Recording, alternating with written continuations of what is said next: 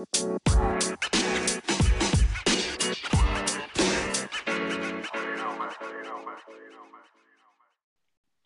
hallo unsere lieben Podcast-Hörer. Herzlich willkommen zu einer weiteren Folge von unserem Podcast. Wir melden uns hier heute zurück nach den Champions League K.O.-Rückspielen, nach ähm, den letzten drei Bundesligaspieltagen und dem ersten Formel-1-Rennen. Also es gibt einiges zu besprechen heute in der Folge. Es ist jetzt ja letzte Woche keine Folge gekommen, weil wir dort die Formel-1-Prediction gemacht haben. Und jetzt haben wir uns dazu entschieden, erst am Ende der Woche eine Folge zu bringen, damit wir halt auch über die Champions League und jetzt über den Bundesliga-Spieltag, wo zwar noch drei Spiele sind, aber wo die wichtigsten Spiele schon gespielt worden sind, zu sprechen. Und mit an meiner Seite ist natürlich wie immer der Marvin. Ja, hallo auch von meiner Seite. Ich wünsche euch ein herzliches Willkommen zu einer neuen Folge. Und äh, ja, es ist einiges passiert. Über die Bundesliga haben wir jetzt schon lange nicht mehr gesprochen. Und äh, ja, von meiner Seite, ich freue mich auch sehr, heute wieder über die volle Bandbreite an Themen zu sprechen.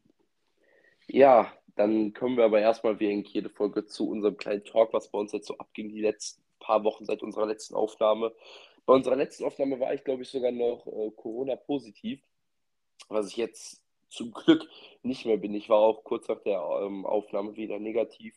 Und ähm, ja, dann waren die Vorabi-Klausuren, die wir alle jetzt ähm, erfolgreich geschrieben haben. Also wir haben jetzt ja noch keine großartigen Noten, aber ähm, ja, die haben wir jetzt wieder hinter uns. Somit kommt jetzt, kommen jetzt nur noch die normalen Abiturklausuren. Also ist das Vorabi jetzt auch schon geschafft, was eigentlich echt verrückt ist, wenn man sich so überlegt, wir haben noch vier Prüfungen und jetzt halt, glaube ich, auch nur noch drei Wochen Schule, wovon eine Woche Mottowoche ist und dann ist das Ganze auch schon wieder vorbei. Ja, sehr, sehr surreal und eigentlich auch wirklich komisch, wenn ich mir so überlege, in ein paar Wochen ist einfach meine Schullaufbahn schon zu Ende, wobei ich auch eigentlich immer im Kopf habe, dass sie noch sehr, sehr lange geht ja, dann ähm, war ich zweimal im Stadion seit, seit unserer letzten Aufnahme. Einmal letzte Woche Freitag beim Spiel Dortmund gegen Leipzig, was die Dortmunder ja für sich entscheiden konnten, war sehr, sehr cool. Wie eigentlich immer im Signal Iduna Park war ähm, auch ein gutes Fußballspiel. Und gestern war ich im Stadion ähm, an der Bremer Brücke ähm, mit meinem Vater zusammen, ähm, Osnabrück gegen Oldenburg. Und auch das Spiel lief erfolgreich. Osnabrück konnte 2 zu 0 gewinnen im kleinen Derby, sage ich mal, gegen, gegen Oldenburg, hat sogar eine Choreo gemacht. Ja, war ein erfolgreicher, erfolgreicher Samstag gestern. Und sonst ja natürlich Bundesliga verfolgt, Champions League verfolgt, Formel 1 verfolgt. Und das waren ja jetzt ein paar Wochen, die ja sehr, sehr zwei unterschiedliche Gesichter hatten. Also im Fußball war es, war es ja oft sehr, sehr positiv. Oder aus Bayern-Sicht, sage ich mal, aus meiner Fansicht, eigentlich immer positiv. Bayern hat immer gewonnen, Osnabrück hat immer gewonnen die letzten drei Spiele. Und ähm, ja, Formel 1 lief ja nicht ganz so super. Das Rennen haben wir zusammen geguckt. Ähm, da, da war meine Laune dementsprechend auch schon wieder im Keller. Und äh, da werden wir natürlich gleich noch zu kommen, wenn wir über die Formel 1 sprechen. Aber sonst ja, jetzt Vorbiklausuren geschafft. Ähm, zwischendurch auch mal einen Tag frei hatten wir, weil Schule, äh, bei der Schule, weil ähm, so viel Schnee lag. Deswegen ähm, haben, hat man sich da auch mal äh, nicht frei genommen, man konnte ja nicht zur Schule kommen, aber es war dann mal gelungener, gelungener, eine gelungene Abwechslung, sage ich mal, dass man mal auch ähm, zu Hause bleiben konnte. Ja, also es war sehr entspannt eigentlich, die Vorabklausur, muss ich sagen. Also es war wirklich gar nicht stressig, einfach nur drei Klausuren zu schreiben. Das war wirklich äh, ja, ganz entspannt bei mir, muss ich tatsächlich sagen. Ich hatte jetzt auch nicht so viel Lernaufwand, deshalb äh, ja, war das alles sehr, sehr entspannt. Ich war in den vergangenen, äh, in der vergangenen Zeit auch zweimal im Stadion. Ähm, letzte Woche bin ich nach Berlin gereist, äh, in die alte Försterei mit dem FC. Und äh, gest, äh, nee, schon Freitag war es ja, bin ich äh, auch heim bei Köln gegen Bochum gewesen. Und ähm, ja, erstmal, äh, also ich muss sagen, Union Berlin echt geiles Stadion. Also muss man wirklich so sagen, natürlich, es ist ein ganz anderes Feeling, wenn du da hinkommst. Aber sobald es voll ist, ist es echt ein geiles Stadion. Ich meine, du kommst da rein, da stehen erstmal drei Leute an einem Holzkohlegrill und grillen dir da Würstchen und Nackensteaks. Also ich habe da Nackensteakbrötchen gegessen. Für 3,50 Euro, so günstig habe ich, glaube ich, noch nie in einem Stadion gegessen, sowas Großes. Und es hat wirklich so göttlich geschmeckt. Also es hat wirklich geschmeckt, als ob dir gerade zu Hause wer frisch was gegrillt hat vom Metzger. Also es hat wirklich richtig gut geschmeckt. Da muss ich mir nach dem Spiel auch glatt noch eins holen, obwohl ich gar keinen Hunger mehr hatte eigentlich. Also Marvin allein, hat die letzten Wochen sehr von diesem äh, Nackensteak geschwärmt. also ja, allein deshalb will ich da eigentlich nochmal hin. Also das war wirklich, das war wirklich eine Liebe. Da denke ich immer wieder dran, auch, auch vor allem dann waren wir in Bochum, waren wir am Freitag im Stadion und dann, und dann äh, sagt nur einer neben mir, boah, wie gern hätte ich jetzt noch ein Nackensteakbrötchen. Und ich denke mir so, genau das fühle ich auch. Also es hat auch den anderen sehr gefallen und generell dieses Fußballfeeling da ist schon ganz anders. Also es ist erstmal komisch. Also wir sind da mit der Bahn angekommen, da musstest du, also wirklich, du warst im tiefen Wald von Berlin. Man hat von Berlin an sich dort gar nichts gesehen. Also wir mussten eine halbe Stunde zum Stadion per Fußmarsch laufen und ich habe in der Zeit nichts gesehen außer Bäume. Also das war schon echt krass. Also man war da mitten im Wald von der Stadt, hat man gar nichts gesehen. Und ähm, ja, dann das Stadion auch mitten im Wald gelegen, sehr schön. Und äh, ja, das hat alles einen Flair dort, äh, was schon sehr, sehr geil ist. Auch die Stimmung war geil, auch die Auswärtsstimmung war geil. Äh, was man dann halt in Grenzen mit den wenig Fans, die dann doch in Berlin reinpassen, machen konnte, war es echt eine sehr, sehr geile Stimmung. Also war einer der geilsten Auswärtsstimmungen, die ich bisher erlebt hatte. Das Spiel war trotz des 0-0s auch ein sehr gutes Spiel. Also äh, ja, Köln eigentlich sogar besser gewesen. Wieder das Tor nicht getroffen, wie schon seit fünf Wochen nicht mehr. Und äh, ja, deshalb äh, war das sehr, sehr schön und auch äh, gegen Bochum, äh, ja, das war eher Mangelware, aber auch das immer wieder schön. Und ansonsten die Zwischenzeit in den Wochen auch sehr, sehr entspannt. Also äh, ja, bis aktuell sehr, sehr entspannt. Jetzt einen Monat Pause, dann kommen die richtigen Abi-Klausuren. Da mache ich mir, um ehrlich zu sein, jetzt gerade noch gar keinen Kopf drum. Nee, wir auch Ähm, nicht. erstmal entspannen, würde ich sagen. Ja, auf jeden Fall. Wir haben ja auch noch die ähm, Osterferien dazwischen. Das einzige Fach, wo ich mir halt wirklich ein bisschen Gedanken mache, ist Mathe, hat hier schon mal erwähnt, weil ich da leider echt nicht so gut drin bin. Aber ähm, das wird man auch noch irgendwie hinkriegen. Und äh, ja, langsam, langsam ziehe ich, vielleicht nicht gleich, aber langsam ziehe ich mit mit den Stadionbesuchen äh, mit dir. Du bist ja wirklich eigentlich im Monat zweimal mindestens im, im Stadion. Und äh, ich bin momentan auch eigentlich sehr, sehr häufig im Stadion. Dienstag möglicherweise erneut. Äh, ich bin natürlich nicht jedes Mal bei einem Erstligaspiel, sondern manchmal halt auch bei einem Drittligaspiel. Aber insgesamt äh, komme ich mit meinen Stadionbesuchen dir immer näher. Und äh, ja, dann kommen wir, glaube ich mal, oder komme ich mal zum FC Bayern. Die haben ja in den letzten Wochen ähm, abgeliefert, muss man sagen. Man hatte jetzt ähm, drei Bundesligaspiele seit unserer letzten Aufnahme und halt das Champions League Rückspiel gegen Paris.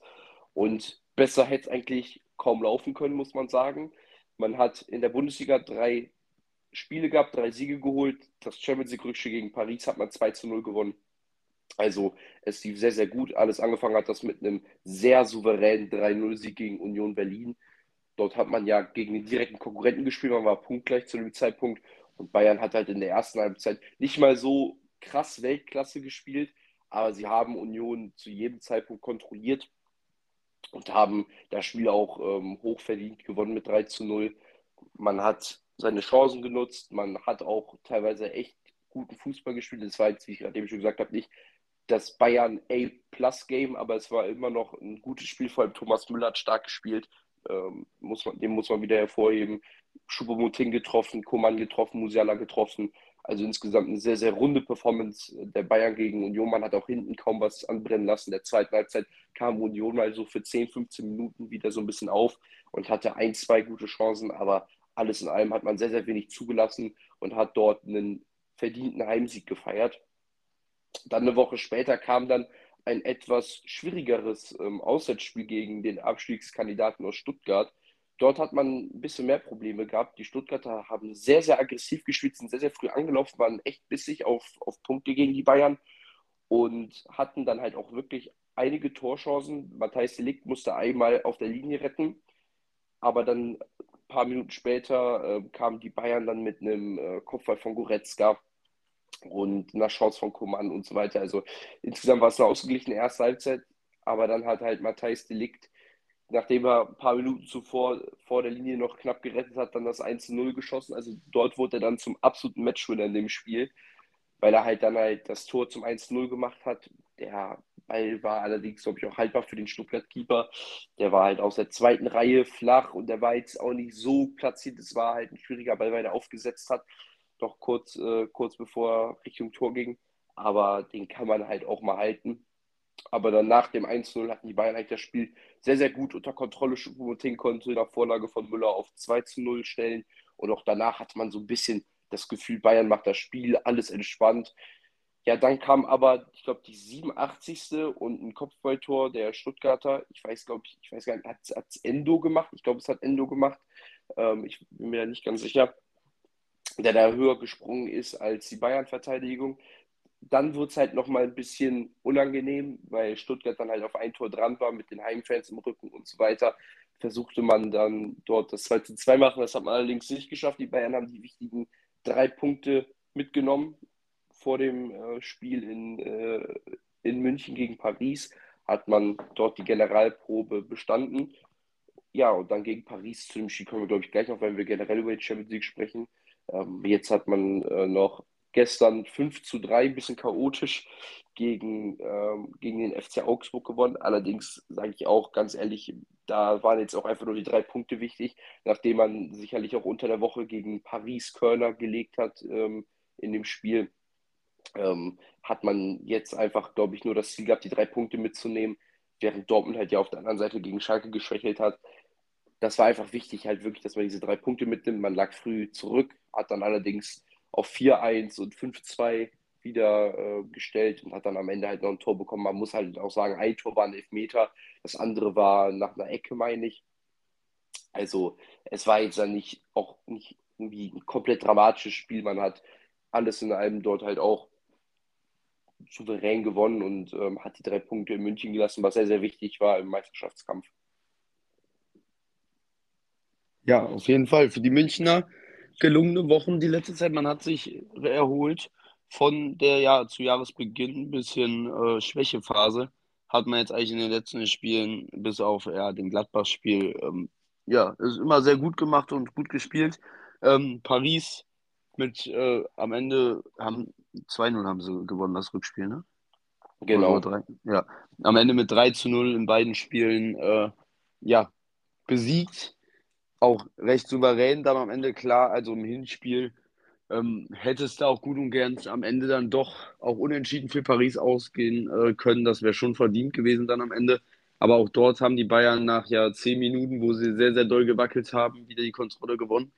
Ähm, und ja, im Rückspiel gab es ein, zwei Aktionen, wo Paris mal eine gute Chance hat, aber das war es dann auch. Also äh, die Bayern haben das sehr, sehr kontrolliert gegen ja, einer der anscheinend weltgrößten Mannschaften oder anscheinend jedes Jahr Anwärtermannschaften auf die Champions League gewonnen, die wieder mal im Achtelfinale rausgeflogen sind und das auch zu Recht. Ähm, da muss man auch nochmal sagen, also trotz dass äh, Paris ja anscheinend so einen guten Kader haben soll und so viel Geld ausgibt, also meiner Meinung nach ist in Pariser Kader einfach eine viel zu hohe Disparität. Also man hat, man hat den Sturm, der natürlich eine enorme Klasse hat, dann hat man das Mittelfeld. Da hat man vielleicht einen Verratti, der aber auch gegen Bayern zum Beispiel nicht gut aussah, der auch seine Formtiefe hat. Und äh, dann mal einzelne Spieler, wo er vielleicht mal aufblüht. Ähm, ja, sonst hat man da im Mittelfeld nicht wirklich was. Also man hat mit Vizinha einen Jungen, der irgendwie aufstrebend ist, aber der gegen Bayern zum Beispiel auch eine hundertprozentige Chance äh, dumm vergeben hat. Ähm, ja, und dann auch in der Defensive hat man vom Ding her eine gute Defensive, wenn alle fit sind. Aber wie jetzt, wenn man dort ein, zwei Ausfälle hat, dann äh, wird es eng. Also äh, wenn man jetzt sieht, dass dort gegen die Bayern ein 17-Jähriger in der Innenverteidigung antreten muss, ähm, ja, dann weiß man schon, was da bei Paris los ist. Also wenn dort ähm, ja wirklich nicht alle fit sind, dann hat man da auch ein sehr großes Problem, weil von der Bank einfach wirklich nichts nachkommt, wirklich. Ähm, deshalb muss man einfach sagen, dass Paris da bei weitem Klasse fehlt, um die Champions League zu gewinnen und äh, man sie auch einfach nicht als Champions League-Anwärter sehen kann, weil bis auf die Klasse vorne, die, wenn ein Messi keinen Bock hat, auch dann schon weg ist, dann äh, ja, wird das nicht viel. Weil wenn man sich zum Beispiel Messi im Rückspiel gegen Bayern anguckt, also tut mir leid, aber so was darf man sich einfach nicht geben. Also ganz ehrlich, ob man dann lieber in Saudi-Arabien sechs Tore in einem Spiel schießt oder dort äh, sich so gibt, ich weiß nicht, was da besser ist. Also muss ich ganz ehrlich sagen, äh, ich finde ich sehr, sehr enttäuschend von Messi so wenig Einsatz und so, viel ich, so wenig Kampfbereitschaft in so einem Spiel.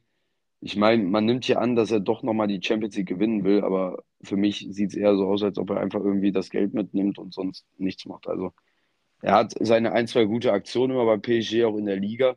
Aber insgesamt muss man sagen, wenn man das mal mit den Auftritten bei Argentinien vergleicht, ähm, sieht man einfach, dass Messi einfach kein Herzblut hat, bei PSG zu spielen. Also für ihn macht, für ihn macht das einfach, ihn veranlagt nichts dazu, für PSG sein Herz auf dem Spiel zu lassen, auf dem Spielfeld zu lassen. Und das finde ich eigentlich äh, geht gar nicht und sehr traurig zu sehen. Ja, jetzt wo du schon über das Spiel äh, ausgiebig gesprochen hast, kann ich ja das dann auch machen, dann äh, haben wir das hinter uns. Ähm, ja, das war natürlich äh, in der ersten Halbzeit ein Spiel, wo man schon gemerkt hat, dass PSG das Tor machen möchte. Die kam halt durch Vitinha zu dieser Riesenchance, aber sonst waren sie bis auf eine Aktion, wo Davis vor Messi äh, Weltklasse gegrätscht hat, kamen sie jetzt halt auch nicht wirklich zu großen Torchancen. Also ähm, da muss man halt auch sagen, das haben Delikt und Upamecano sehr, sehr stark gemacht. Sommer hatte natürlich diesen einen Aussetzer, aber ähm, dort hat Delikt dann halt auch einfach Weltklasse gerettet auf der, auf der Linie. Ähm, das muss man erstmal so hinkriegen. Also das war halt wirklich, wenn der Ball reingeht, dann geht das Spiel vielleicht in eine ganz andere Richtung und man fliegt vielleicht raus und Jan Sommer ist der große Sündenbock.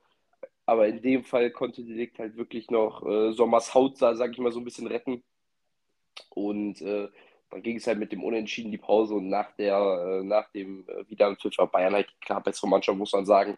Man hat, wie halt auch schon im Hinspiel, in den ersten 15 Minuten ein richtig, richtig starkes Spiel gemacht. Hat Torchancen kreiert, hatte dann halt auch dieses Abseitstor, wo ich äh, sehr, sehr gejubelt habe und dann hat es nicht gezählt, das war sehr, sehr bitter. Aber dann halt ein paar Minuten später macht Verratti diesen ja, ungeheuren Fehler im 16er. Thomas Müller erobert dort den Ball und Goretzka dann halt auch noch Weltklasse wie er den Ball darüber legt und Schupo äh, schiebt ihn dann rein. Das war dann schon ein großer Schritt Richtung Viertelfinale. Und dann hat man es auch einfach sauber wegverteidigt. PSG hat halt bis auf zwei Ecken keine Chancen. Weder Messi noch Mbappé wurden dort in irgendeiner Art gefährlich. Ramos hat halt zwei Kopfbälle, einen hält Sommerweltklasse, den anderen köpft er knapp vorbei generell Ramos der Einzige, der, finde ich, da so ein bisschen Herzblut gezeigt hat in dem Spiel. Sonst bei PSG äh, waren da echt alles oder die meisten sehr, sehr schwach. Man muss halt auch sagen, ähm, Nuno Mendes, der im Hinspiel so gelobt wurde, konnte nach 60 Minuten nicht mehr. Messi und Mbappé waren halt lustlos, wie du es schon gesagt hast. Vor allem ähm, bei Messi kann man halt auch noch immer noch so sagen, jetzt, ja, den juckt das halt einfach gar nicht mehr. Der hat den Champions League Pokal viermal gewonnen. Der ist Weltmeister, das war das Einzige, was ihn noch interessiert an seiner Karriere. Der chillt jetzt ein bisschen und nimmt da seine paar Millionchen mit. Allerdings ist das halt nicht die richtige Einstellung, finde ich. Er sollte halt trotzdem immer noch ähm, ähm, sein, sein, sein Top-Niveau zeigen und das hat er halt einfach in beiden Spielen gegen Bayern nicht gezeigt. Und man muss da dort halt auch einfach sagen, äh, er hat da vielleicht halt wirklich halt nicht mehr diesen Antrieb, um da halt auch in die 50-50-Zweikämpfe dort halt mit allerletzter Entschlossenheit reinzugehen, weil dann sagt er sich selbst, nee, ich habe keinen Bock, mich da nochmal zu verletzen, ähm, weil das ist es mir am Ende des Tages nicht wert.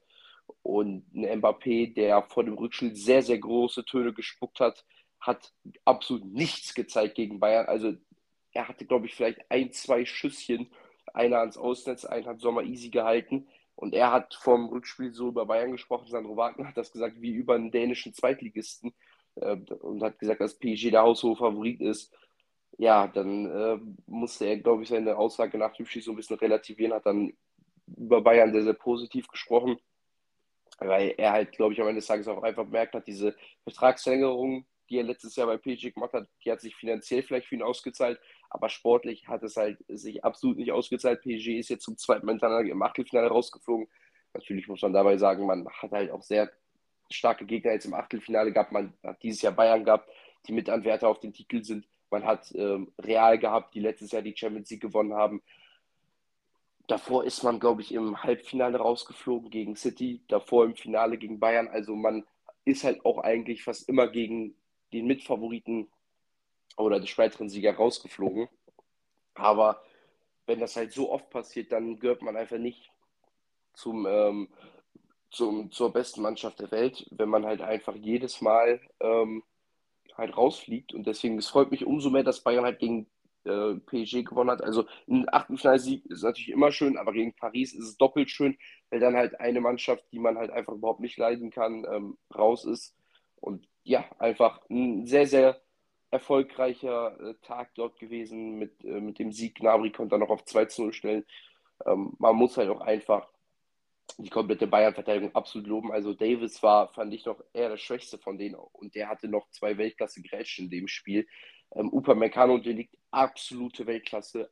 Wirklich 1 plus beide für mich. Ähm, und Stanisic auch saustark, was der wegverteidigt hat. Ich habe mich vorher ein bisschen gefragt, warum man mit Stanisic spielt äh, oder Stanisic und äh, nicht mit äh, Cancelo. Allerdings, ähm, ja, habe ich, war die Frage nach dem Spiel beantwortet. Ähm, Cancelo hat jetzt in der Bundesliga ja auch wieder gespielt, hat sehr, sehr stark gespielt, hat ein Tor gemacht, hat auch die Vorlage in der Champions League gemacht. Also ich glaube, Nagelsmann probiert einfach einiges aus und Cancelo hat ja die letzten Spiele nicht ganz so viel gespielt.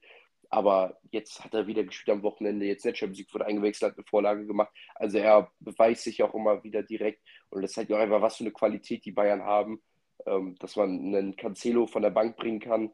Und man hat auch noch einen Sané, Gnabry und Mané in der Champions League von der Bank gebracht. Also ich kann, äh, glaube ich, äh, mit einem sehr, sehr guten Blick in die Zukunft gucken, wenn ich so sehe, wie gut es bei Bayern momentan läuft, wie man, was für eine Qualität man auf der Bank hat und was für guten Fußball man halt auch in K.O.-Spielen gegen große Gegner spielt. Ja, ich bin mal gespannt, auf wen die Bayern ähm, im Viertelfinale treffen werden. Äh, meiner Meinung nach die Bayern äh, klarer Titelfavorit. Ähm, da würde ich dann. Mit Real, würde ich sagen. Ja, mit Real und ja, ganz vielleicht noch Manchester City, wobei ich da sagen muss, dass ich nicht glaube, dass sie das Zeug haben, um eine Champions League zu gewinnen. Also ich sehe Real und Bayern da dann am Ende meiner Meinung nach ganz klar vorne. Auch wenn man von den Namen her natürlich sagen muss, dass Manchester City da auch noch mit reinzunehmen ist. Äh, trotzdem glaube ich nicht, dass sie das Zeug haben, wie sie es auch in den letzten Jahren immer wieder bewiesen haben. Ähm, und ja, ich bin mal gespannt, auf wen die Bayern jetzt im Viertelfinale dann treffen und äh, wie dann der Weg weitergeht. Äh, was natürlich nicht passieren darf, ist irgendwie so ein dummes Aus. Ähm, das darf den Bayern nicht passieren. Man muss dann auch solide bleiben und auch wenn man jetzt vielleicht auf einen schwächeren Gegner treffen sollte, die natürlich mit der äh, nötigen äh, Konzentration bespielen und äh, dann auch konsequent bespielen, sodass äh, man dann auch sicher weiterkommt und sich nicht so ein Ausrutscher wie zum Beispiel gegen Villarreal leistet. Und äh, dann komme ich mal zu meinem Club und in den ganzen Spielen, die Bayern in der Zeit hatte, in der wir jetzt, äh, die wir jetzt behandelt haben, äh, ja, hat Köln kein einziges Tor geschossen. Ähm, also, äh, ja, muss ich wirklich sagen, aktuell sieht es ein bisschen schwarz auch aus, auch wenn man sagen muss, dass es ein bisschen täuscht. Also klar, jetzt am, Wo am Freitag die Niederlage gegen Bochum. Ähm, darf nicht passieren gegen den zu dem Zeitpunkt Tabellen 18.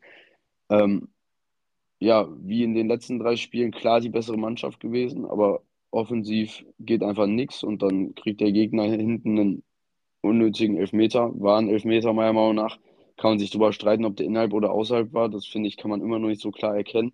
Aber ähm, am Ende war es einfach eine dumme Aktion von Hübers und ein klarer Elfmeter.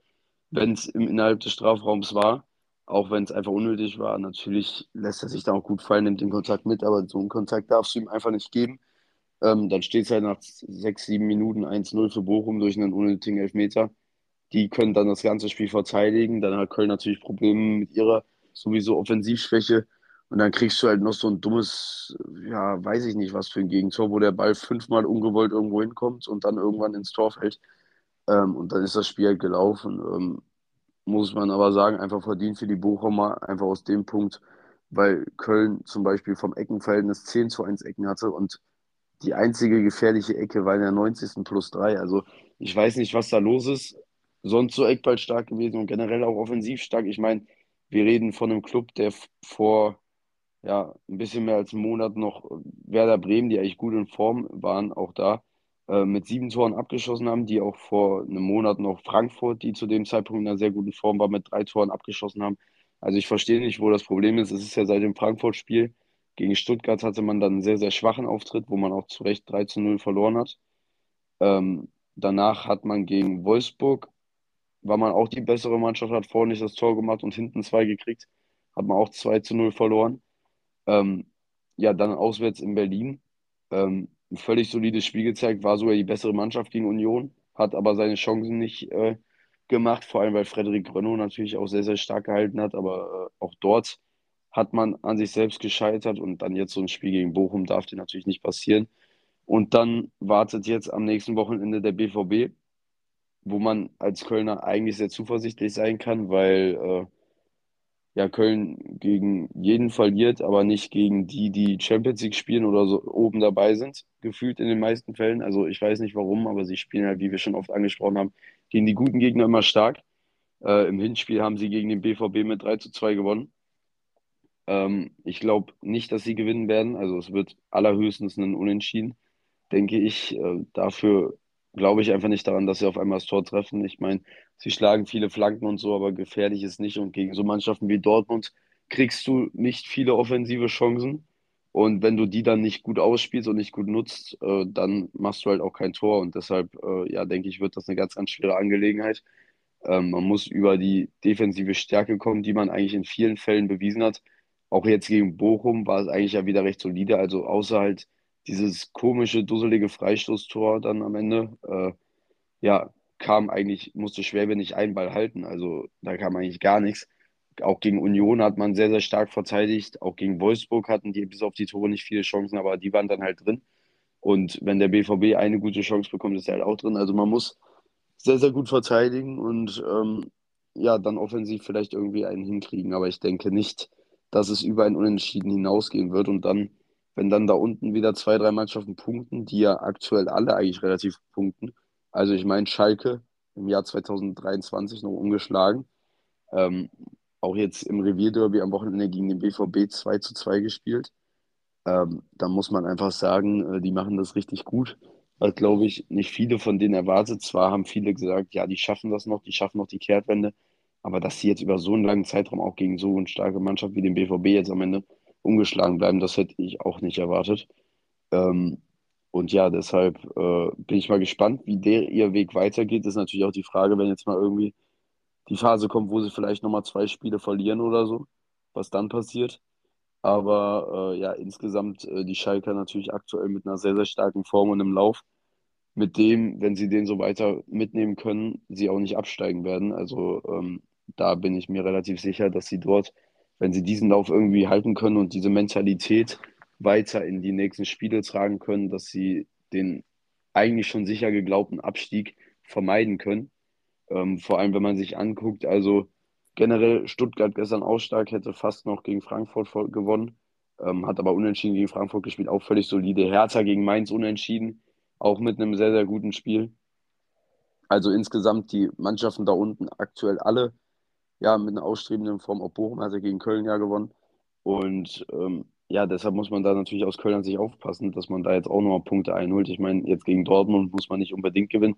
Dann ist Länderspielpause und dann kommt ein ganz, ganz wichtiges Spiel gegen Borussia Mönchengladbach, das Rhein-Derby. So ein Spiel, das muss man gewinnen in der Phase. Bei den Gladbachern läuft es auch gar nicht gut. Also sie sind in einer ähnlichen Position, haben ein, zwei Punkte mehr. Aber auch bei ihnen, sie haben jetzt in den letzten Wochen 4-0 gegen Mainz verloren, jetzt 3-0 am Wochenende gegen Leipzig.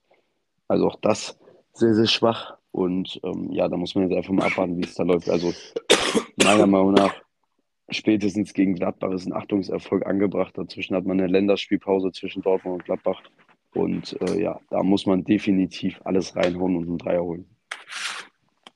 Ja, der Abstiegskampf ist nämlich da unten so ähm, offen wie, wie lange nicht mehr. Also wenn man sieht, Entschuldigung, dass ähm, Hoffenheim jetzt 18. plötzlich ist, das ist halt sehr, sehr eng. Ich glaube, die haben 18 oder 19 Punkte.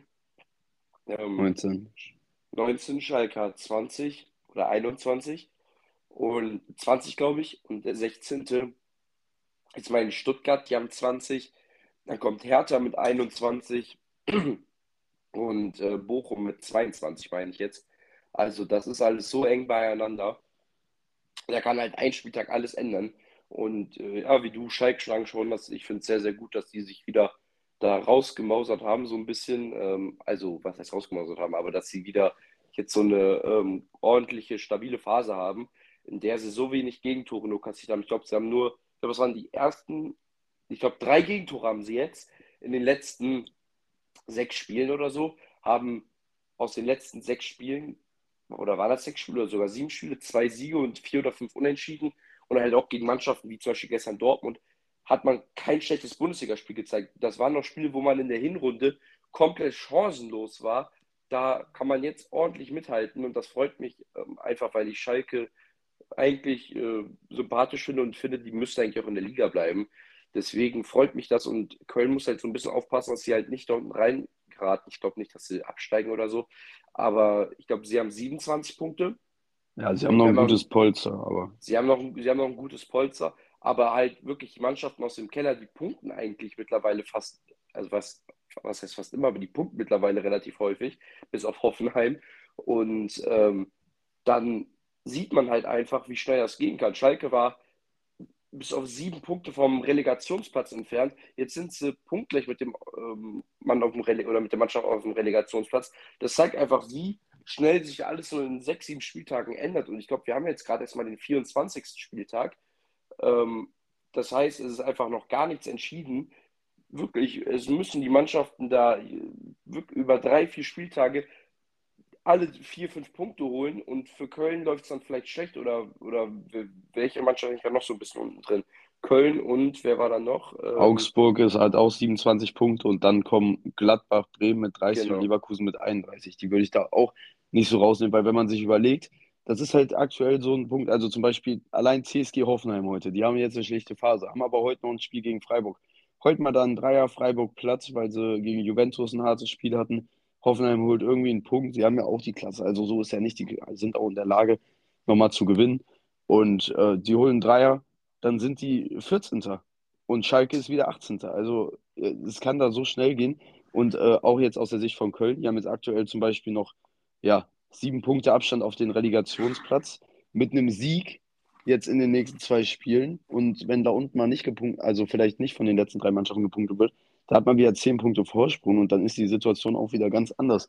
Aber wenn man dann die zwei Spiele verliert und dann nach unten wieder wer gewinnt, dann ist es auch wieder ganz anders. Und genauso kann es auch für Bremen und Gladbach laufen. Wenn Gladbach jetzt diese schlechte Phase weiterführt, dann können die da auch noch ganz leicht da unten reinrutschen. Also es ist aktuell noch so ein bisschen eng. Also ich würde sagen, bis, also ab Wolfsburg dann auf Platz 8, die würde ich von dem Abstiegskampf mittlerweile rausnehmen. Aber dann kommt Leverkusen mit 31 Punkten auch wenn ich nicht glaube, dass die jetzt gar nicht mehr punkten werden. Aber also es wird ja immer gesagt, so diese 40-Punkte-Marke, äh, dann steigt man auf keinen Fall ab. Und ähm, ich würde sagen, dass die Bremen, also dass das, also Leverkusen auf jeden Fall schafft, Gladbach, Bremen wird dann schwer und Köln-Augsburg, ja, so das ist so das erweiterte Umfeld, glaube ich, des Abstiegskampfes. Aber richtig eng wird es dann halt zwischen Bochum, Hertha, Stuttgart, Schalke, Hoffenheim. Äh, da bin ich mal sehr gespannt, wie sich das weiterentwickelt, weil, wie du gesagt hast, alle aktuell eigentlich mit keiner schlechten Phase. Also außer Hoffenheim haben alle eigentlich gute Phasen und selbst die TSG Hoffenheim hatte ja zum Beispiel gegen Dortmund eigentlich ein sehr, sehr gutes Spiel, wo man locker hätte was mitnehmen können. Ähm, und auch andere gute Spiele, wo man dann irgendwie bitter verloren hat oder so. Also insgesamt muss man tatsächlich sagen, dass da alles drin ist und vor allem, wenn die alle punkten, es wird sehr, sehr spannend.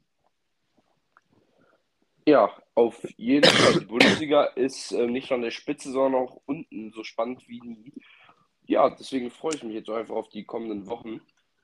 Ähm, allerdings musste eine Mannschaft ähm, aus der Bundesliga leider ihre Koffer packen, was die Champions League angeht. Äh, der BVB konnte ähm, nicht über ein 2 zu 0 hinüberkommen oder hinauskommen in, in London gegen Chelsea. Nach einer, ja, muss man leider so ehrlich zugeben, schwachen Leistung war es am Ende des Tages halt in der Höhe auch verdient, dass der BVB gegen Chelsea rausgeflogen ist. Schon im Hinspiel war Chelsea eigentlich die bessere Mannschaft. Man konnte da allerdings auch das Spiel gewinnen. Aber jetzt ähm, an der Stamford Bridge war der BVB eigentlich fast chancenlos. Ähm, man hat in der direkt zu Beginn gemerkt, dass Chelsea sehr, sehr griffig war, aufs erste Tor schnell gehen wollte dass äh, die erste Welle, sage ich mal, konnte der BVB dann noch abwehren, hatte dann eigentlich auch selber eine ordentliche Phase von so fünf bis zehn Minuten, wo Marco Reus einen Freischuss hatte, den äh, Kepa noch gerade so hält. Und man hat sich auch ein bisschen vorne festgesetzt am Strafraum der Londoner. Also da hat man eigentlich echt gedacht, ja, jetzt hatten sie diese erste Welle überwunden und jetzt können sie selber ins Spiel kommen.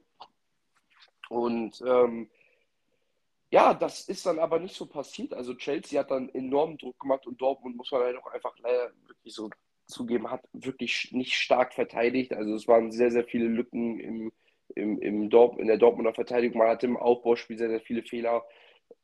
Zum Beispiel Emre Can hatte in den ersten 25 Minuten, ich glaube, vier, fünf echt bittere Fehlpässe, die man einfach so nicht spielen darf.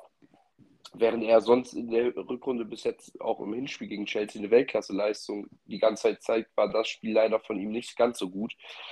Ähm, ja, dann fiel das 1 0 folgegerecht äh, durch Raheem Sterling absolut verdient und damit ging es mit einem 1 0 für die Blues in die Pause. Das war jetzt ja noch kein Beinbruch, weil Dortmund hat das Spiel auch 1 0 gewonnen. Also war es ausgeglichen in, äh, bei dem Fakt. Also man ähm, wäre stand, äh, stand diesem Zeitpunkt in die Verlängerung gegangen. Der BVB hat dann aber auch in der zweiten Halbzeit nicht gut gespielt. Also Chelsea hat da weitergemacht, wo sie aufgehört haben in der ähm, in der ersten Halbzeit haben weiter Druck gemacht. Dann gab es einen Elfmeter, den man meiner Meinung nach geben kann. Also eigentlich ist das ein Elfmeter, der kam ja nach, nach einem Videobeweis. Und eigentlich heißt es ja, oder es wird oft jetzt gesagt von, von Deutschen von Dortmund-Fans, ja, der schießt den aus anderthalb Metern, zwei Metern an und trifft ihn an der Hand. Ja, das stimmt schon. Allerdings hat da die Hand von Wolf absolut nichts zu suchen. Er hält den Arm sehr weit oben und dann ist es einfach meiner Meinung nach ein Elfmeter die man eigentlich geben muss. Dann aber äh, kam dann diese schrittige Situation, wo Harvard den Elfmeter an den Pfosten setzt, der dann wiederholt wird, weil ähm, Spieler von Dortmund im Strafraum schon standen. Da muss ich eigentlich ganz klar sagen, das macht eigentlich keinen Sinn, weil äh, standen halt sowohl Spieler von Dortmund als auch Spieler von, ähm, von Chelsea im Strafraum. Sogar Chilwell von Chelsea war der erste Spieler im Strafraum. Und ich glaube, Joao Felix oder ich weiß nicht, ob Joe Felix oder sogar Chilwell war, die hatten ihren Fuß die ganze Zeit im Strafraum und dann darf der Elfmeter erst recht nicht zählen. Also dann darf der nicht wiederholt werden. Und das ist ja auch so, wenn man sich zum Beispiel die Elfmeterszene von Bayern gegen Augsburg gestern anguckt, da laufen auch ein paar Spieler in den Strafraum und da wird er halt nicht wiederholt. Wirklich der Elfmeter hätte meiner Meinung nach sowieso nicht zählen dürfen. Genau, der bei Bayern hätte nicht zählen dürfen, weil der Augsburger sich da, weil der zwei Kontakte hatte und bei Köln gegen Hamburg war es nämlich damals äh, letztes Jahr im Pokal so, dass der Elfmeter dann äh, nicht gezählt hat, als er drin war. Also äh, das war eigentlich auch komisch, habe mich auch gewundert, dass er gezählt hat. Ich habe mich dann jetzt nicht so tierisch drüber aufgeregt, weil Bayern dann ja eh gewonnen hat. Ähm, ich habe das sogar live gesehen, weil ich äh, noch nach dem Spiel in Osnabrück in der Bar war und das dann, äh, weil dann das Sky lief. Ähm, aber da muss man halt einfach klar sagen, das war absolut frech äh, bei, bei Dortmund, dass er dann halt wiederholt wird. Und dann macht Havertz den zweiten Elfmeter halt easy rein. Und danach muss man aber halt auch sagen, dass Dortmund halt wirklich echt ideenlos war. Also man hat halt diese eine Chance von Bellingham, wo er halt, ich glaube, fünf, sechs Meter vom Tor steht, den halt ein paar Meter daneben haut.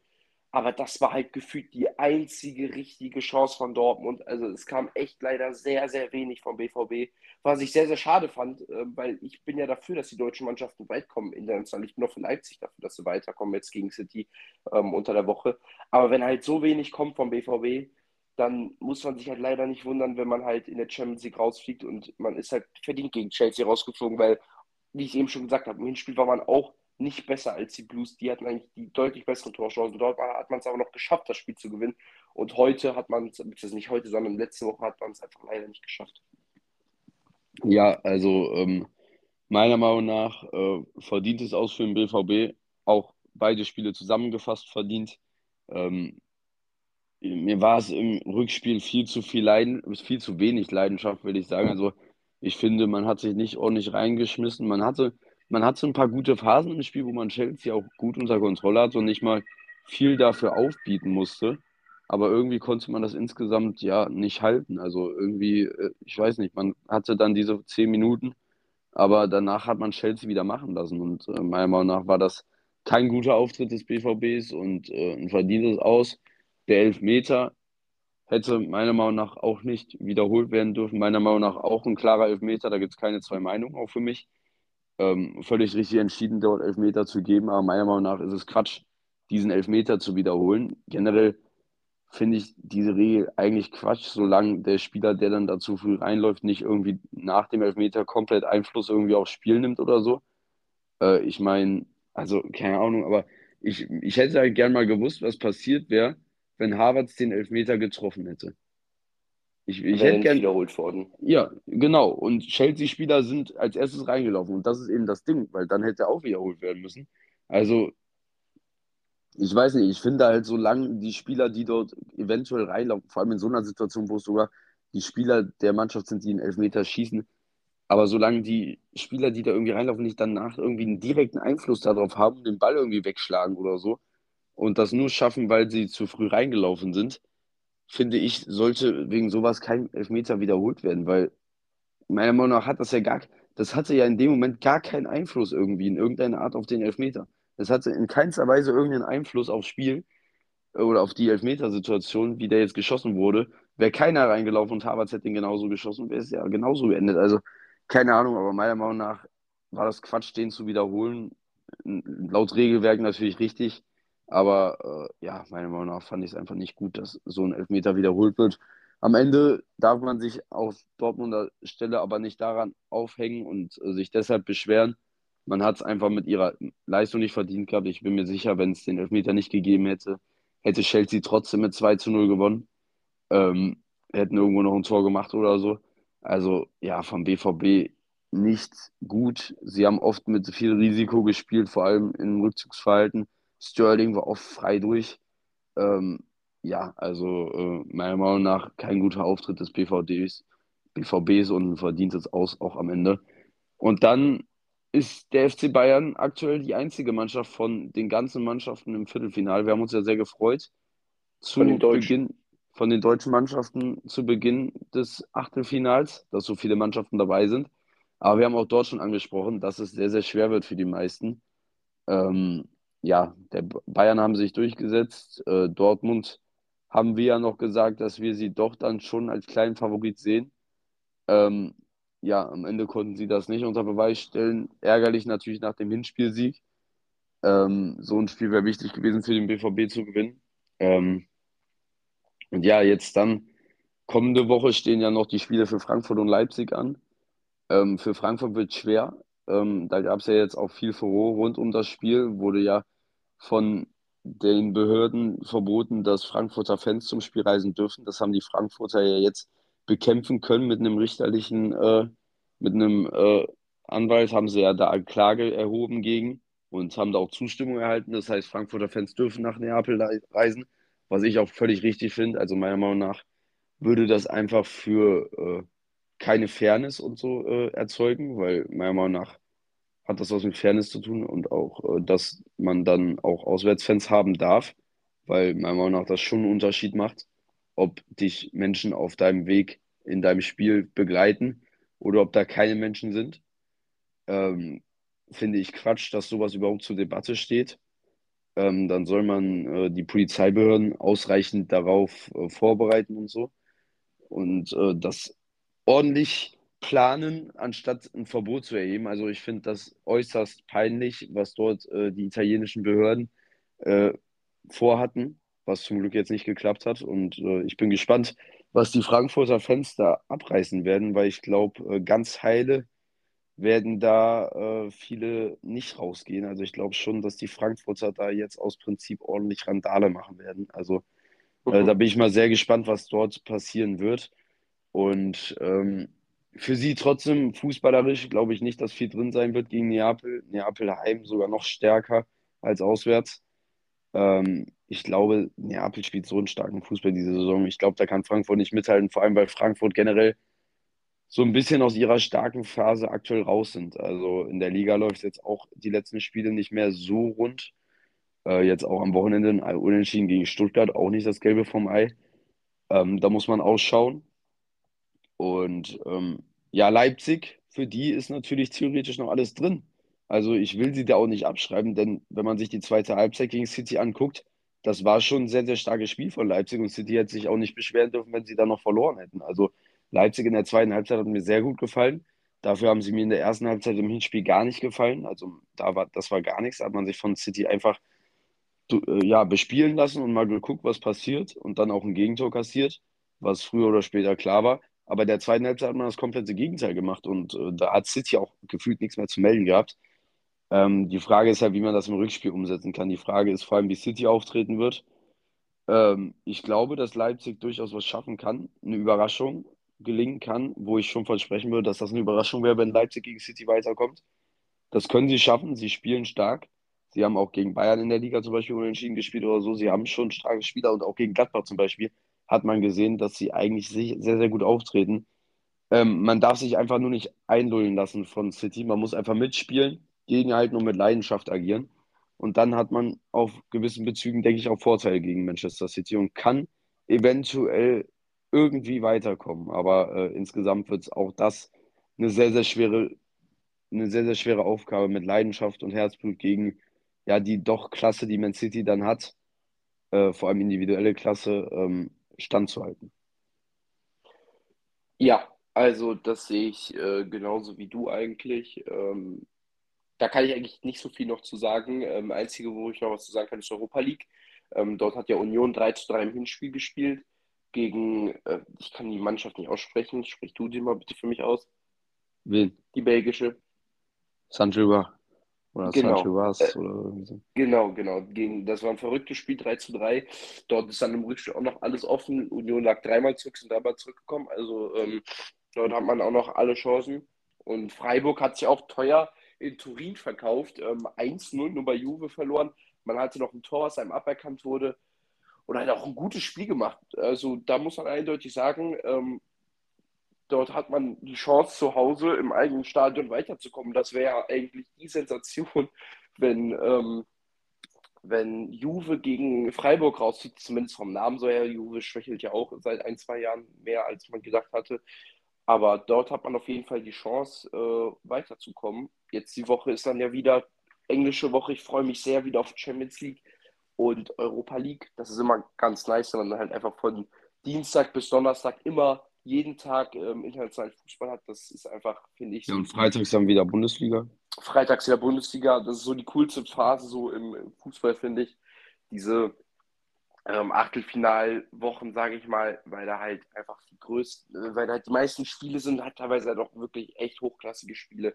Also das ist echt immer sehr, sehr cool. Ja, dann bevor wir Die zur coolste, die 1 coolste, die coolste Phase kommt aber dann nächste Woche, finde ich.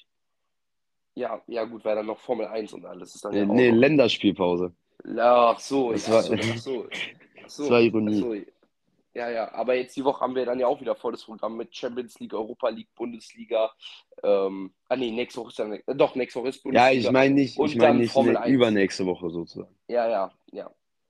Ja, dann bevor wir noch kurz zur Formel, bevor wir zur Formel 1 kommen, wollte ich noch kurz über den Dartsport kurz reden, denn dort gab es letzte Woche eine der größten Überraschungen des, der letzten Jahre, muss man einfach mal sagen. Und zwar hat ähm, Gilding ähm, die UK Open gewonnen. Viele werden ihn, glaube ich, noch nie gehört haben und ihn auch nicht kennen. Er ist halt auch kein gelisteter Spieler gewesen. Das, also er war nicht in der Top 32, war aber halt gesetzt bei den UK Open, ähm, eines der größten Major-Turniere mit fast 200.000 Euro oder 200.000 Euro Pfund, äh, 200.000 Euro Pfund, perfekt, 200.000 Pfund äh, Preisgeld. Und ähm, er hat im Finale Michael van Gerven, den besten Spieler der letzten zehn Jahre, and Square im Decider mit 11 zu 10 geschlagen. Also die Überraschung schlechthin. Ähm, aber äh, ja, auch, auch die Deutschen waren nicht schlecht. Äh, Martin Schindler oder der Gaga ist früh rausgeflogen, Gabriel Clemens gegen Dimitri Vandenberg. Da muss man aber auch sagen, Vandenberg ist Premier League-Spieler, also gegen den kann man auch mal rausfliegen. Und Martin Schindler ist gegen Gilding im Viertelfinale rausgeflogen. Mit, ich glaube, 11 zu 6 war es am Ende des Tages. Lag aber halt auch schon irgendwie 7 zu 1 hinten. Dann ähm, hat Gilding das Ding noch nach Hause gecruised. Und in der Premier League ähm, hat Michael van Gerven seinen dritten Tagesspieltagssieg in Folge geholt. Jetzt in Liverpool im Finale äh, gegen Michael Smith. Wobei man halt auch einfach sagen muss, es ist ja an sich egal. Ähm, du kannst so viele Spieltagssiege wie möglich haben in diesen 17 Wochen. Ähm, solange du in die Top 4 kommst und dich damit für die Playoffs äh, qualifizierst, hast du eigentlich alles geschafft, weil in einem einzelnen Spiel kann jeder, äh, der in der Premier League ist, dort jeden schlagen. Also dort kann ein Chris Doby, ein Van Gerven auch oder ein Smith auch easy schlagen. Äh, hat Doby ja schon gezeigt am ersten Spieltag. Da hat er ja im Finale äh, Michael van Gerven geschlagen. Und momentan ist äh, Michael van Gerven mit 20 Punkten ähm, erster in der Premier League. Also dort ist er deutlich vorne vor Michael Smith, der mit zwölf Punkten Zweiter ist. Er hat einen Tagessieg bis jetzt. Ähm, Dritter ist Nathan Aspinall, der hat tatsächlich noch keinen Spieltagssieg, hat aber schon elf Punkte, weil er halt oft ins Finale kommt und, und oder ins Halbfinale des Spieltags, gewinnt eigentlich immer sein, sein erstes Spiel. Und ähm, deswegen ist er dort ähm, auf Platz 3 und Platz 4 ist Gervin Price. Er hat einen Spieltagssieg in Cardiff gehabt bei seinem Heimspiel, aber sonst war jetzt auch nicht so viel von, von Price, hat jetzt auch gegen Peter Wright verloren, der das erste Mal ähm, ein Game oder ein Match jetzt gewonnen hat. Ähm, in, äh, in Liverpool. Das war, waren seine ersten Punkte, die waren für ihn sehr, sehr wichtig, jetzt am sechsten Spieltag. Generell Eventsieger hat äh, Van Gerven 3, Smith ein, Price ein und wie eben schon angesprochen, Chris Doby am ersten Spieltag. Äh, ja, ne, wie gesagt, Nathan Espinel hat noch keinen Spieltagssieg, hat aber elf Punkte. Also das zeigt allein schon, dass diese Spieltagssiege natürlich immer schön sind. Aber Michael Smith hat es, glaube ich, ganz gut zusammengefasst. Wenn du einen Spieltagssieg hast, dann hast, den hast du für deinen Kopf und dann ist es eigentlich nur noch wichtig zu punkten, dass du dich für die Playoffs äh, ähm, qualifizierst. Und da ist ja Smith auch am besten oder sieht sehr, sehr gut aus. Ich meine, der war jetzt wieder im Finale, hat wieder einige Punkte gesammelt. Ähm, ja, und dann kommen wir jetzt für, für mich zum unschönsten Part dieser, dieser Folge und zwar zur Formel 1. Es stand der äh, große Preis von Bahrain an und äh, letztes Jahr ähm, war es noch für mich der schönste Grand Prix des Jahres. Jetzt nach einem Rennen kann ich schon sagen, das wird wahrscheinlich einer der, ich weiß ja nicht noch, was kommt, aber einer der schlimmeren Grand Prix des Jahres sein. Letzte, letztes Jahr äh, hieß unsere Folge nach dem Bahrain Grand Prix äh, Bahrain erstrahlt in Rot. Ich glaube, jetzt können wir irgendwie die nennen, ähm, bei Rot gehen die Lichter aus oder irgendwie sowas. Ähm, ja, Ferrari wieder mal desolat. Ähm, ich fange auch einfach mal direkt mit Ferrari an. Es war mir ja schon klar vor den Tests, dass Red Bull eigentlich die Macht da vorne ist und ähm, dass sie dort eigentlich das Auto haben, was es zu schlagen gilt. Auch dass es relativ deutlich sein wird, war mir ja klar. Habe ich auch in der Prediction gesagt, dass ich Max Verstappen als klaren Fahrerweltmeister ansehe. Im Qualifying sah es eigentlich noch relativ, ja, so ähnlich aus wie letztes Jahr. Red Bull hat zwar eine Doppelpole gehabt, allerdings hat Ferrari in Form von Charles Leclerc einen zweiten Run im Q3 gefahren. Und hätte er einen zweiten Run gefahren, dann wäre er möglicherweise in die erste Reihe gefahren. Sie haben sich entschieden, keinen Run zu fahren, damit sie äh, einen Reifensatz mehr haben fürs Rennen und dann beim Start attackieren können. Das hat dann auch super funktioniert. Also Leclerc hat dann beim Start Perez überholt, war dann bei lange Phasen Zweiter. Allerdings hat man halt auch schon die ganze Zeit gesehen, dass Perez eigentlich viel, viel schneller kann als Leclerc. Red Bull hat das Ganze dann ähm, hat dann eine andere Strategie gefahren als Ferrari. Und ähm, das hat dann Perez am Ende des Tages vorbeigebracht an Leclerc, weil Leclerc musste halt auf harte Reifen wechseln, weil der Ferrari so viele Reifen gefressen hat, während Perez halt auf äh, Soft gehen konnte. Red Bull konnte eine Soft-Soft-Medium-Strategie fahren, Ferrari musste eine Soft-Medium, äh, nee, Soft-Hard-Hard fahren. Und ähm, genauso wie Mercedes und Aston Martin auch, also sieht man allein schon, dass Red Bull eine Soft-Soft-Hard fahren kann, während alle anderen Soft hart, hart fahren müssen, wie unnormal äh, reifenschonend dieses Auto ist und trotz dessen es super schnell ist. Ähm, ja, dann war Leclerc Dritter, musste dann, ich glaube, 15 Runden ungefähr vor Schluss sein Auto abstellen. Der Ausfallgrund ist wohl ähm, ein, ein, Schaden an der Hydraulik. Es wurde zwar jetzt oft äh, gesagt oder es wurde vermutet, dass es an der Power Unit liegt. Allerdings soll dem nicht so sein. Ferrari hat noch kein offizielles Statement dazu abgegeben. Allerdings soll es nicht die Power Unit sein, die allerdings auch schon vor dem Rennen gewechselt werden musste. Das wäre es jetzt auch gewesen, wenn die Power Unit, man darf ja nur zwei Power Units im Jahr benutzen, wenn man mehrere benutzt, kriegt man eine Startplatzstrafe. Wenn jetzt schon die zweite Power Unit kaputt gegangen wäre, weil Leclerc musste vor dem Rennen seine Power Unit wechseln und hat damit jetzt schon eine Komponente von diesen zwei aufgebraucht, was ihn jetzt schon äh, an, an eine Strafe sehr, sehr nahe bringt. Ja, also ähm, Startplatzstrafen wird, oder eine erste Startplatzstrafe wird Charlie Jeddah nicht bekommen. Allerdings hat er jetzt halt schon eine von diesen zwei gewechselt. Das heißt eigentlich äh, im Klartext, der wird schon wieder vor Mitte der Saison, also vor der Sommerpause, eine Motorenstrafe hinnehmen müssen. Was natürlich wieder ja, sehr, sehr bitter ist. Und wenn man halt mit null Punkten die Saison startet, tut es halt noch mehr weh. Der Ferrari ist ja an sich, das würde ich sagen, ja, zweit- bzw. drittbeste Auto. Also Leclerc hat ja easy den dritten Platz nach Hause gecruised. Ähm, Alonso hat dann das Podium abgestoppt und dann sagt man, Aston Martin ist zweite Kraft. Das stimmt halt vielleicht nicht ganz, weil Leclerc halt wirklich diesen zweiten Platz nach Hause gefahren, äh, dritten Platz nach Hause gefahren hätte. Und dann wäre Ferrari eigentlich laut vielen die zweite Kraft gewesen. Man muss halt auch sagen, dass Bahrain, glaube ich, die Strecke gut zum ähm, Aston Martin war, dem Aston Martin sehr gut gelegen hat. Und dass der Aston halt, glaube ich, halt auch nochmal im Rennen besser ist als im Qualifying. Deswegen im Qualifying kann, glaube ich, Ferrari mit Red Bull kämpfen. Vor allem ist es, glaube ich, nochmal streckenabhängig auf richtigen Highspeed-Strecken, wie es ja zum Beispiel Jeddah ist. Glaube ich sogar, oder kann ich mir sehr, sehr gut vorstellen, dass Ferrari um die Pole mitkämpfen wird. Allerdings im Rennen, glaub, ich glaube auch, dass man im Rennen auch wieder um Podium und vielleicht den zweiten Platz mitkämpfen wird. Aber diese Reifenprobleme, dieser hohe Reifenverschleiß, den Ferrari hat, der ist einfach zu hoch. Deswegen vermute ich in, in Jeddah, dass es im Qualifying vielleicht eine Ferrari-Pole geben kann sogar, aber dass es dann halt im Rennen maximal wieder um, äh, um Podium geht, weil Red Bull halt einfach wirklich, die haben ja halt wirklich den Motor ja nicht mehr, die haben den Motor runtergeschraubt, ähm, wenn man die Teamradios sich angehört hat von Perez und Verstappen, die wurde angewiesen, langsamer zu fahren und alles und die hatten trotzdem am Ende, was weiß ich, 40 Sekunden Abstand auf Alonso. Das ist halt wirklich eine Welt, die Red Bull vor allen anderen ist. Das erinnert wirklich an diese Mercedes-Dominanz, von äh, 2014 bis 2016, 2017, 18 war es ja dann ein bisschen enger und auch 19. Aber ähm, das erinnert wirklich an die ersten Jahre der Hybrid-Ära, wo, wo äh, Mercedes wirklich jedem um die Ohren gefahren ist und das Rennen mit 40, 50 Sekunden Vorsprung gewonnen hat. Allerdings war da das Spannende, dass man zwei Fahrer hatte, die circa auf einem Niveau war, dass ein Rosberg da war, der Hamilton auch mal geschlagen hat. Und jetzt ist es ja eigentlich so, dass Verstappen ja, die klare Nummer 1 ist und Perez die klare Nummer 2 ist dann ja wie bei Mercedes mit Hamilton und Bottas oder wie bei Ferrari mit ähm, Schumacher und Barrichello gewesen. Also das ist so eindeutig, wie weit Red Bull vorne ist. Das ist eigentlich jetzt nur noch eine Frage, wann Max Verstappen Weltmeister wird, ob er es wieder in Suzuka wird oder vielleicht sogar teilweise noch vorher. Das bleibt abzuwarten.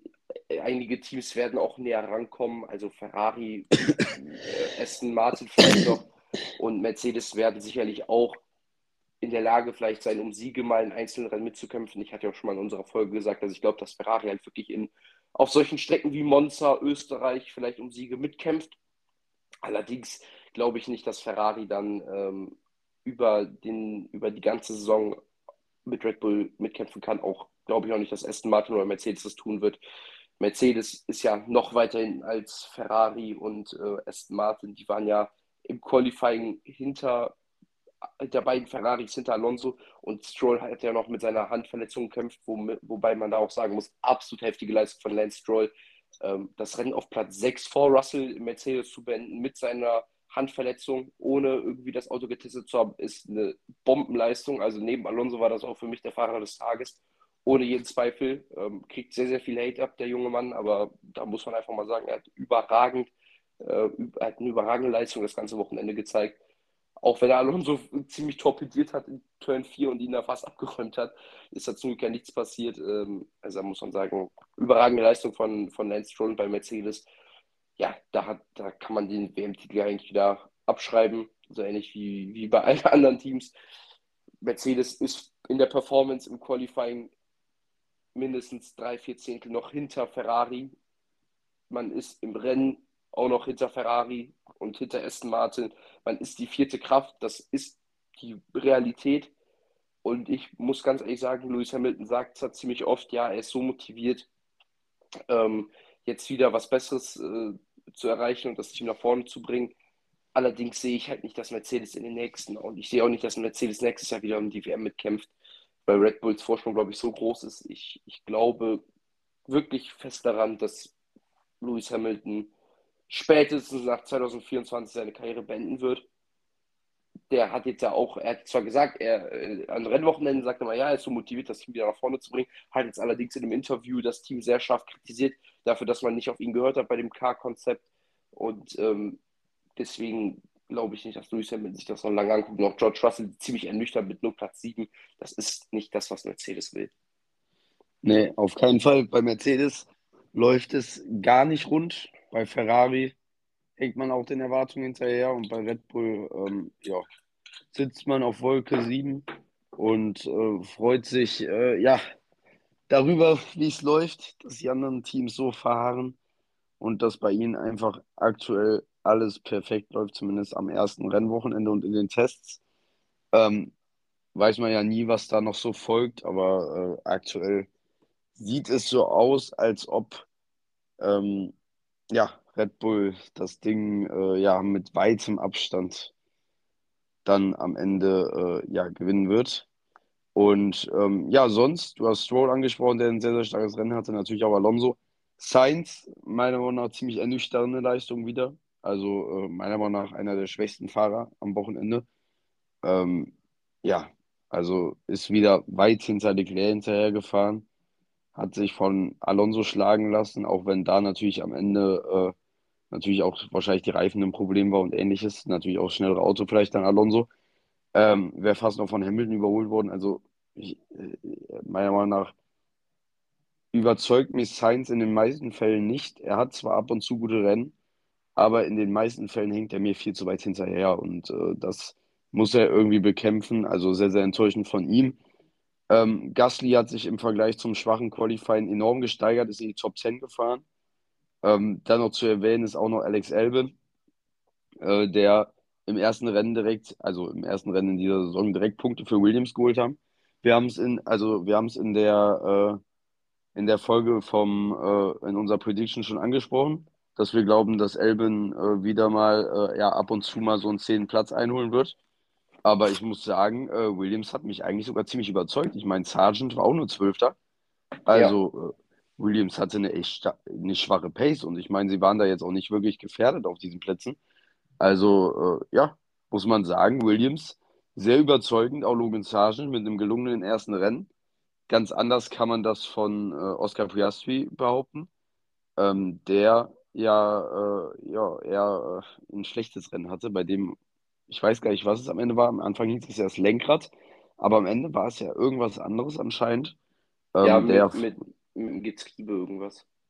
Ja, der jedenfalls früh rausgefallen ist, äh, worüber er aber ja eventuell sogar glücklich sein kann, denn das, was sich sein Teamkollegen, Teamkollege über die gesamte Renndistanz bieten lassen durfte, äh, ich glaube, da wäre ich dann auch lieber äh, schön entspannt in die Hospitality gegangen. Ich glaube, äh, Lando Norris hatte am Ende des Rennens sechs Boxenstops, ist das Ja, richtig? ja, Ja.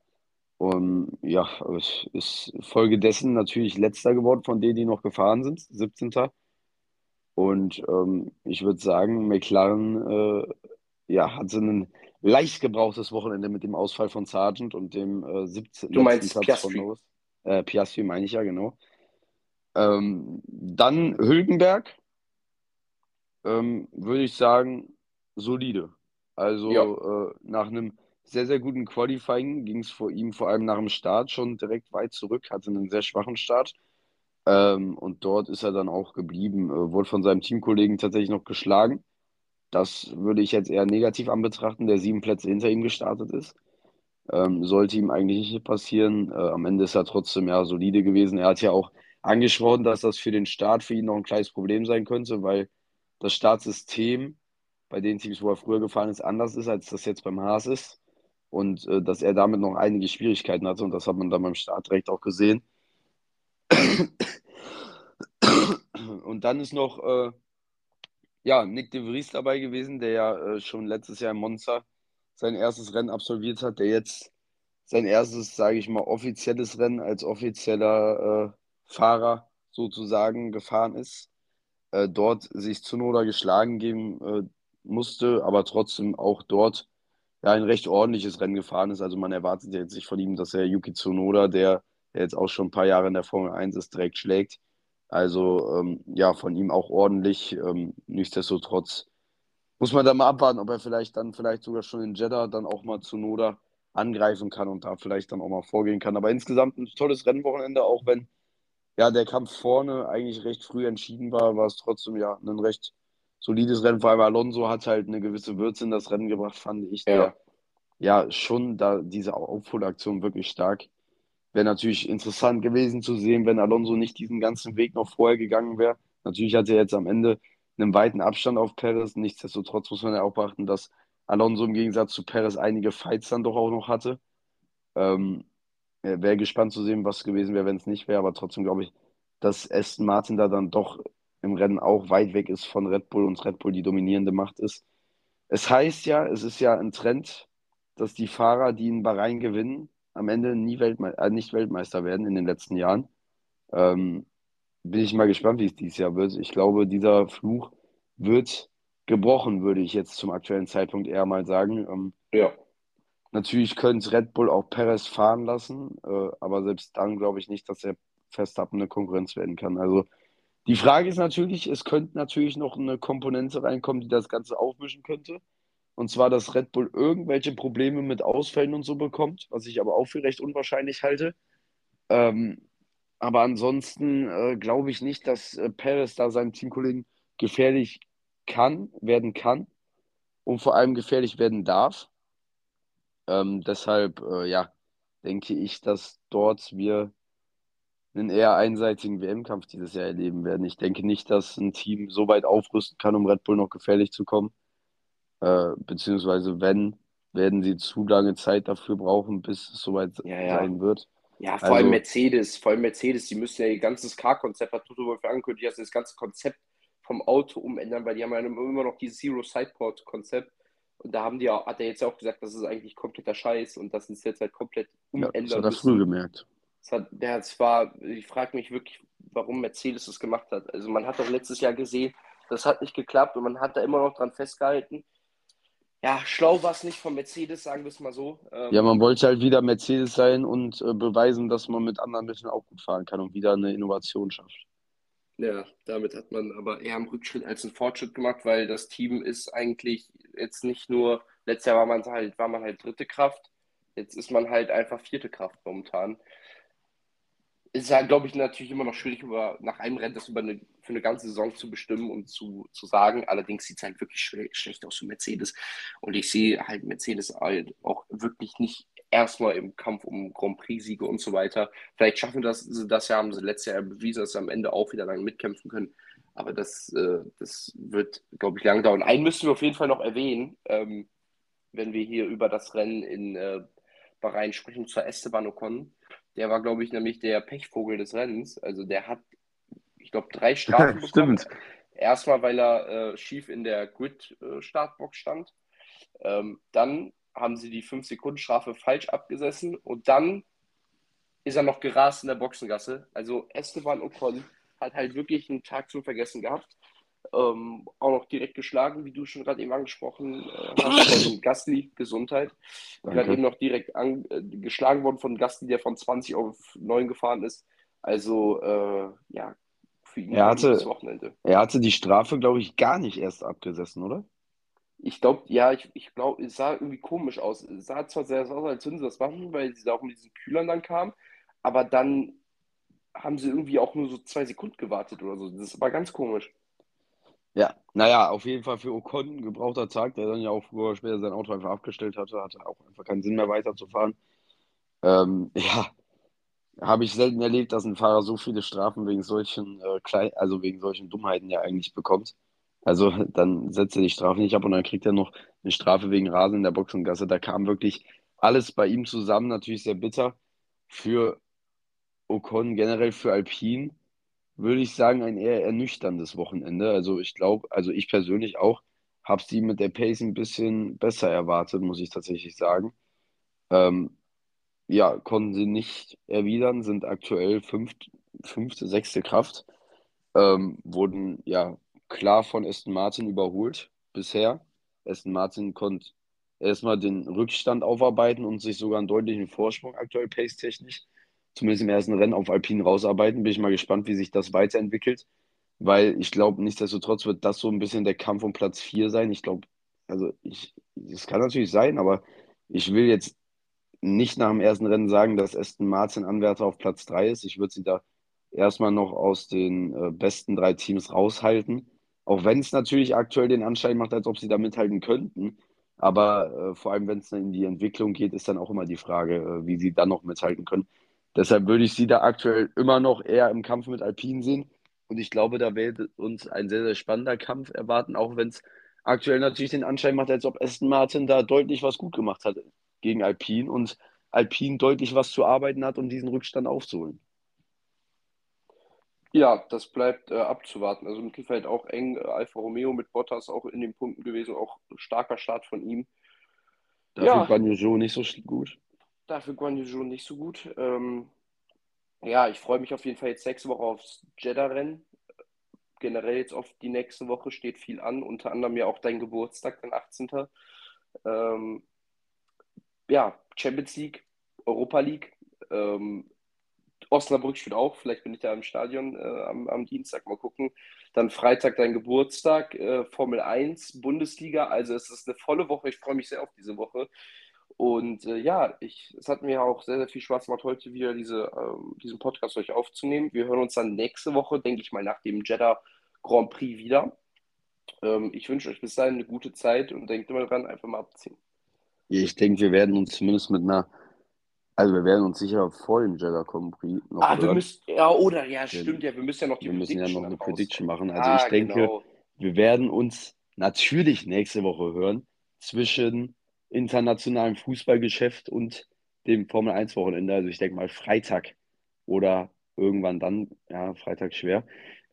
Irgendwann, irgendwann werden wir uns auf jeden Fall in den Tagen hören, vor dem Jeddah Grand Prix, denn es muss natürlich unsere Prediction folgen. Und ähm, ja, bis dahin, ich freue mich äh, auf nächste Woche, freue mich aufs internationale Geschäft, hoffe natürlich auf Überraschung von Leipzig und eventuell sogar von Frankfurt. Ich meine, sie haben es auch in der Euroleague bewiesen, dass sie sowas können. Äh, bin ich mal gespannt, ob sie da vielleicht wieder mit so einem aufopferungsvollen Kampf vielleicht in die Verlängerung schaffen können und dann gewinnen können oder ähnliches. Äh, bin ich mal sehr gespannt. Jedenfalls wünsche ich euch eine schöne Woche. Genießt die Zeit, habt eine schöne Woche und wir hören uns nächste Woche wieder. Bis dahin. Ciao.